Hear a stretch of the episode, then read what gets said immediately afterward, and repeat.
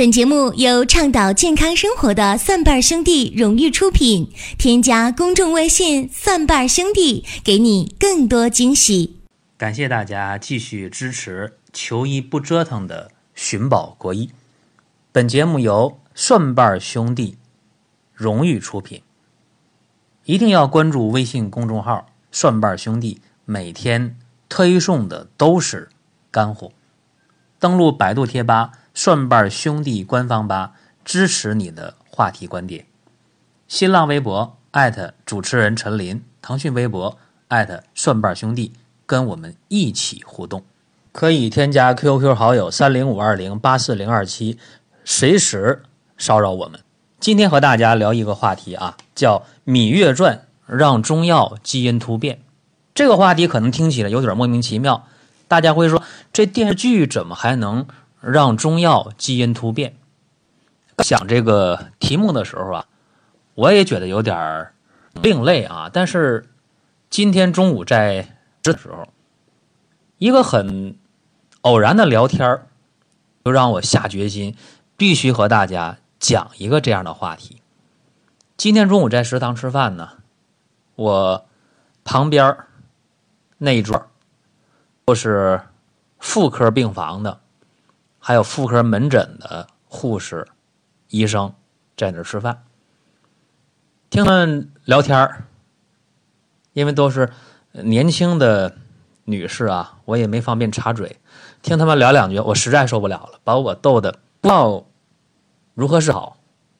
因为我听见妇科的护士长就说了：“说今天上午来个女孩说是意外的怀孕了。”想开点药，把这孕囊，把刚怀上这么一个来月、两个月的孩子啊，想打掉。这个事儿本来平淡无奇啊，说年轻女孩意外怀孕了，想处理一下。但是奇怪的是什么？是护士长讲说，这女孩啊，说想开一包淡竹叶，要把这怀的胎儿打掉。结果这话说完之后，就妇科那一桌子人哗哄堂大笑，然后我听的也吓一跳。哎呦，我也很纳闷啊！我想这淡竹叶怎么还能能起到一个打胎的作用？我也好奇啊！我问护士长，我说淡竹叶还有这作用？护士长就乐了。护士长说：“哎呀，这都是看电视惹的祸。因为我几乎不看电视啊，所以我也不知道他们看什么电视。”啊，又听这些护士聊，是《芈月传》里边就讲说淡竹叶啊，呃，有这个打胎这样一个作用。我一听啊，我就头皮发麻呀。我心想，这电视的编剧也好，导演也好，真不是一般的厉害啊！他们可以改变中药的基因了，让中药基因重组了。因为淡竹叶这味药啊，记住。它是干什么的？清心除烦的，它能够有利尿的作用。比方说心火比较盛，然后下移于小肠了，这人经常尿尿尿的比较少，小便短赤，呃，尿尿黄，尿量少，尿道口呃灼热疼痛，一般是管这个的。或者是心火比较呃旺，那舌头啊就红了，舌尖就破了，这时候用点啊，淡竹叶，但没想到在电视剧当中，这淡竹叶居然有这个打胎的作用，真的是，呃，让我们无话可说啊。所以这我也在想，为什么韩国人要把那中药申请世界呃非物质文化遗产？看来也有道理啊，因为中国人在这个中药的常识方面已经呃离谱到一定程度了。其实这些都是我中午在吃饭的时候听护士、听医生讲的。听他们接着聊，我就更坐不住了啊！我听他们讲啊，在这《芈月传》里边啊，不但淡竹叶有这打胎的作用，更可怕的是什么呢？说在这个呃《芈月传》当中啊，还有几个药也是不得了的啊！说有一味药叫水会五味止啊，说这个药这个这这很厉害啊！说水会五味止。呃，能够治疗那眼病，啊，说能清热明目，能治那个风火赤眼，就类似于今天的急性结膜炎、角膜炎这个病。然后我就特别纳闷啊，我心想这水会五味子，它在今天来讲也没听说有谁用这味药啊。我们今天常用的那个临床当中用的五味子，大家知道这个药是呃有南五味、北五味这样一个区分的。而那个水会五味子，它又叫黑老虎，这个基本上啊，它就是一个水果。那吃吃水果能治急性结膜炎、急性角膜炎，这个也非常非常离谱啊！因为我们有不少人确实他了解信息的途径比较有限。我知道很多人他是每天都要看电视的，尤其是追这些热播剧啊，你什么剧火就追什么。嗯，以前追啊《甄嬛传》，现在呃追《芈月传》。这《芈月传》里边说水会五味子能治风火赤眼，这个我告诉大家肯定是错的啊！因为水会五味子它是水果，那么五味子的话，南五味、北五味，大家不要以为说北五味就长在北方，南五味长在南方，错了啊！今天我们临床当中用那个。五味子啊，称为南五味子，但是它的产地却恰恰在东北啊！而且这五味子在用的时候啊，呃，我这么跟大家讲吧，一定得分清啊，因为它这个药五味俱全，酸苦甘辛咸五味俱全，是在所有中药当中它最特别的五味俱全的药，而且五味子呢，它对这个阴虚阳虚都有作用。不过你得用好啊！如果大家想用的话，不会可以问我啊，这是可以的。再有，呃，《芈月传》当中，我还听说，呃，用黄连啊，说用黄连和水会五味子合在一起治风火那个呃赤眼。嗯，其实这黄连呢，今天用它干嘛呢？嗯，用它主要是清胃火的啊，大家记住，清胃火的。呃，黄芩、黄连、黄柏、山黄是常用的。黄芩清上焦之火，黄连清中焦之火，黄柏清下焦之火。所以用黄连去治风火赤眼，治那个急性的结膜炎、角膜炎，这个也不靠谱。因为急性结膜炎、角膜炎它不在肺啊，不在胃，而在肺啊。你想清肺火的话，用黄连是无效的。所以这。挺不靠谱，你看这一个热播剧啊，就呃引起了笑话，闹笑话，对吧？那你想打胎就开包弹竹叶打胎，那绝不可能啊！我想起前两年，前两年看那《甄嬛传》也是啊，这个我有发言权，《甄嬛传》我多少看了几集，在《甄嬛传》当中就有那个宫斗嘛，宫斗当中肯定离不开一个母义子贵的问题。哎，说你这个嫔妃也好。你答应也好，你贵人也好，无所谓啊。你只要生儿子了，哎，你这很有机会，你就能这个翻盘，是吧？你很可能你就一下这个位置就不得了了。所以在宫斗剧当中，呃，千方百计的不让竞争对手有儿子，这也是一个常用的手段，对吧？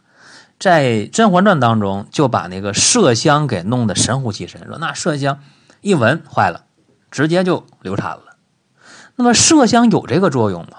我告诉大家啊，今天我们用的麝香，百分之九十九以上都是人工麝香，当然包括今天我们用的牛黄也是人工牛黄。这个人工麝香本身来讲，它的力量就挺弱了啊，就没有那种天然的麝香那种啊芳香走串的力量那么强。其实，就算是天然的麝香，你闻一下就能流产，这也是有点夸张。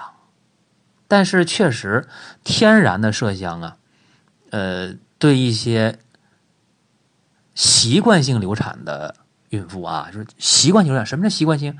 怀一个留一个，怀一个留一个。我有个老师，就是我上学的时候教我针灸的老师。啊，王老师就是他，就是习惯性流产，一而再再而三的流产了三四回啊。但是这样体质的人，记住啊，他如果闻到天然的麝香了，哎，这个确实是容易流产的，而且也有一个问题，就是特别不容易怀孕的女性，如果经常闻天然麝香的味道，也不容易怀上孩子，这个是真的。啊，所以有特殊情况啊，一个是麝香得是天然的，第二个得是你体质本身就不好，所以这这两条，嗯，大家得知道。呃，我还听说什么说那红花啊，啊，说你你怀孕了是吧？在《甄嬛传》里，喝一碗红花，然后立马就能流产，这个有必要说一下啊。红花的活血化瘀的力量比较强，但是这又分。藏红花和普通的红花，那藏红花的原产地不要以为是西藏啊！如果大家说藏红花就产在西藏，那你就得拉出去打五十大板。藏红花的原产地是哪儿呢？是尼泊尔啊，绝不是西藏。呃，藏红花今天西藏也有，产量非常非常的低。这个普通老百姓也别想说我能买到藏红花，呃，你买到的一定是假的啊！可以这样说，我们平时买到的也就是红花。那红花有没有说能让孕妇流产的作用呢？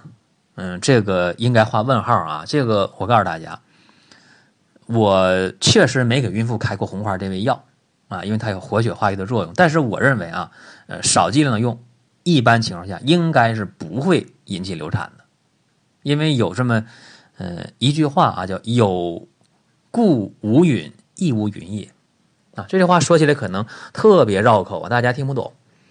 我上学的时候啊，我一个寝室的同学老李，老李长特别瘦啊。老李有呃三大爱好，一个是抽烟，一个是喝酒，一个是烫头。啊，这三大爱好和谁像呢？就和那郭德纲的搭档啊于谦老师特别像啊。抽烟、喝酒、烫头。啊，老李上学的时候也是抽烟、喝酒、烫头，长得很瘦。呃，有一回喝酒喝多了啊，他妈妈来电话说：“儿子。”这周末回家不？老李说了，啊，不回家。他妈说：“你都一个月没回家了，你回回家一趟吧。”啊，你姐姐们都回来，你也回来一趟吧。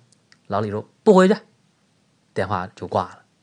然后我们特别纳闷啊，就问说：“什么态度？跟妈妈说这样是吧？”老李说：“说你们不知道啊，我我在家里边啊，我有两个姐姐啊，我排老三。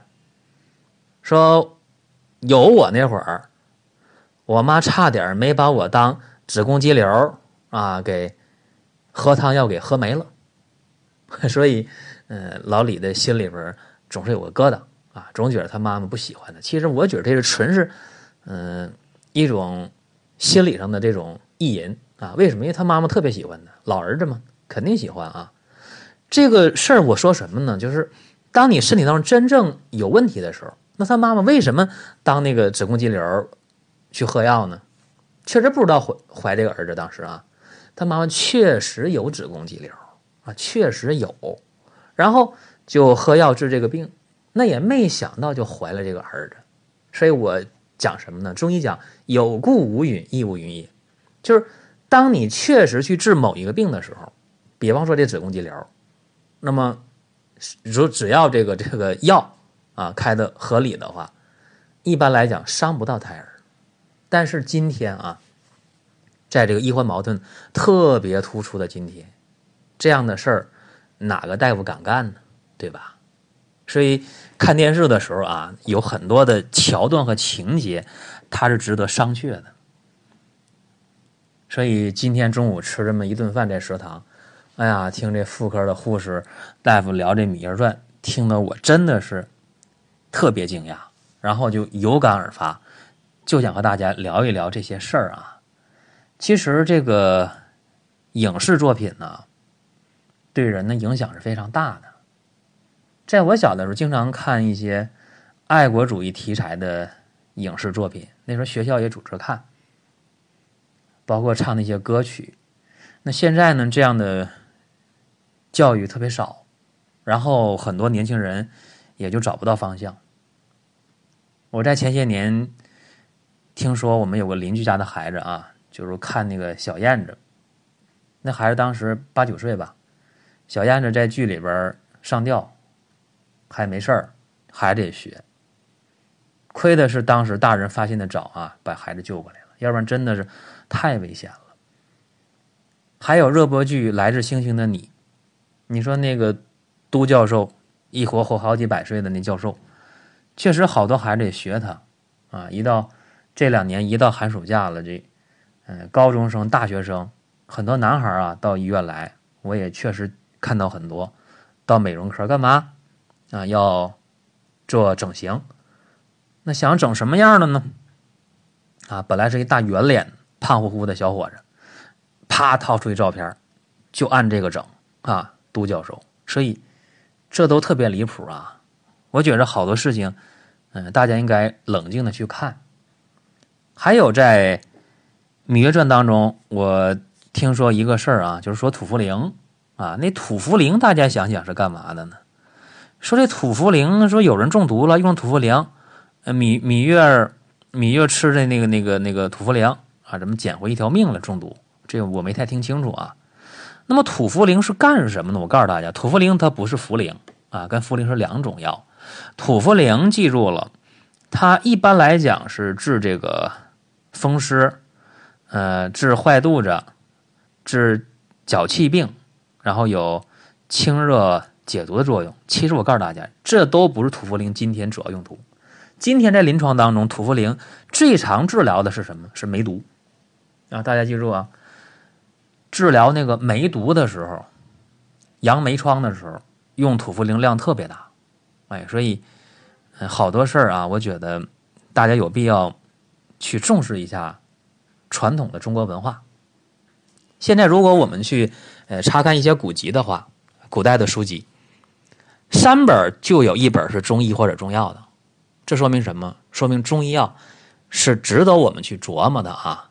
包括现在我们看，说同仁堂在中医中药传承上做的非常好，但是同仁堂在全国只有七个中药材种植基地，七个啊，而日本的同行在我们国家居然有二十多个中药材的种植基地了，所以这些事情我们得琢磨啊！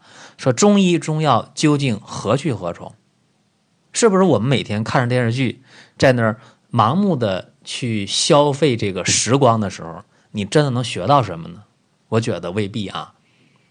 大家说，那是不是听这寻宝国医啊，然后就能学到啥呢？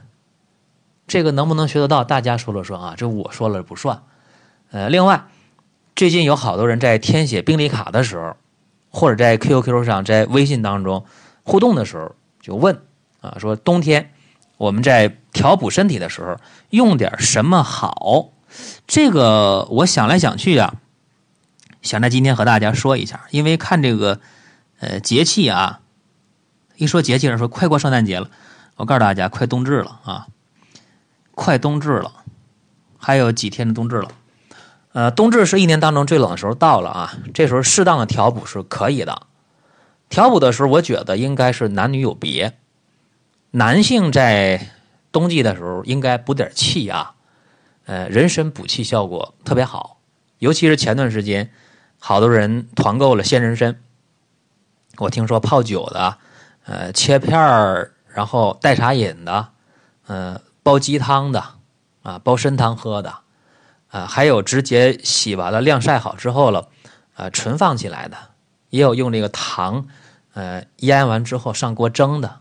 反正做法是五花八门，但是目的都一个啊，补气的啊，补元气，增加免疫力。这是男性，我主张男子以气为用啊，可以来点人参。那么女性的话，在冬天应该补血啊，女人以血为用，补血什么好呢？当然是阿胶啊，这个没有任何的争议，也不存在任何的争议，因为女性的经孕产乳都是以血为根基，以血为根本的。